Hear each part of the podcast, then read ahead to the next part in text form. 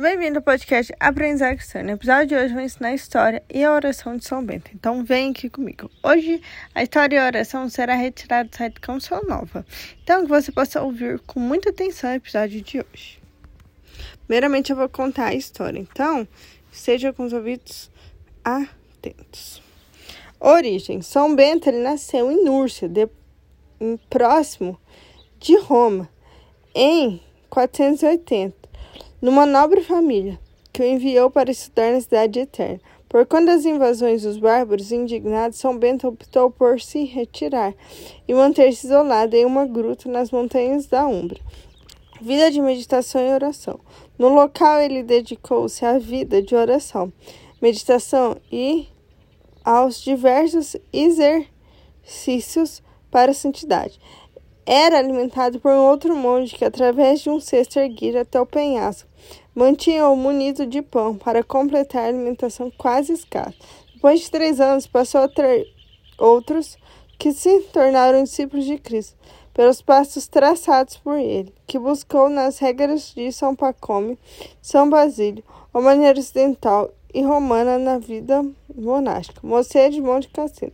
Aos 40 anos, Bento sai da gruta e vai para o sul da Roma, fim de fundar o que viria a ser o maior centro da vida beneditina de todos os tempos, o Mosteiro de Monte Cassino, berço da Ordem dos Beneditinos. Ao todo foram mais de 12 mosteiros fundados por ele ao longo da história. Regra de São Bento. A regra beneditina dominou a Europa devido à sua eficácia de inspiração, que formava cristãos santos por meio do seguimento dos ensinamentos de Jesus e da prática dos mandamentos e conselhos evangélicos. O lema principal era ora et labora. Oração e trabalho, onde a oração era transformada em trabalho e o trabalho em oração, através da fé e da obediência. Além disso, a regra de São Bento deixava todos bem à vontade e era aplicada e moldada de acordo com a capacidade e as limitações de cada um. Expansão e consagração. Os mosteiros beneditinos tornam-se centro de referência, e deles saíram vários nomes e ícones da Igreja Católica. Ao todo, foram 23 papas, 5 mil bispos, cerca de 3 mil santos canonizados. Medalha de São Bento. A medalha de São Bento é um dos maiores símbolos e heranças deixadas por esse santo. As primeiras medalhas foram confeccionadas dentro do mosteiro Cassino e, como símbolo principal, carregam a cruz, muito usada por Bento em diversas situações de sua vida. Para Bento, o sinal da cruz era como um sinal de coisas boas sendo feitas, em um sinal de vitória contra o mal e a morte.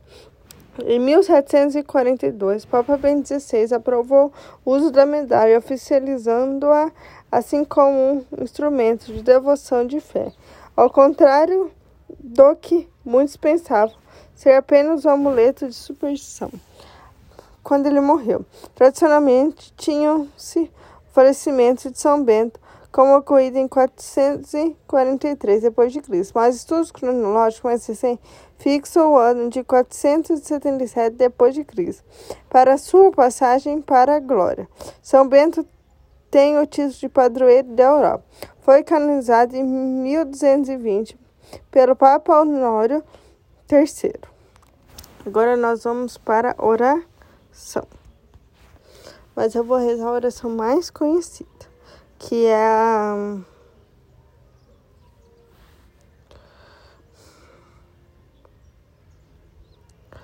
É, a oração que está na medalha de São Bento.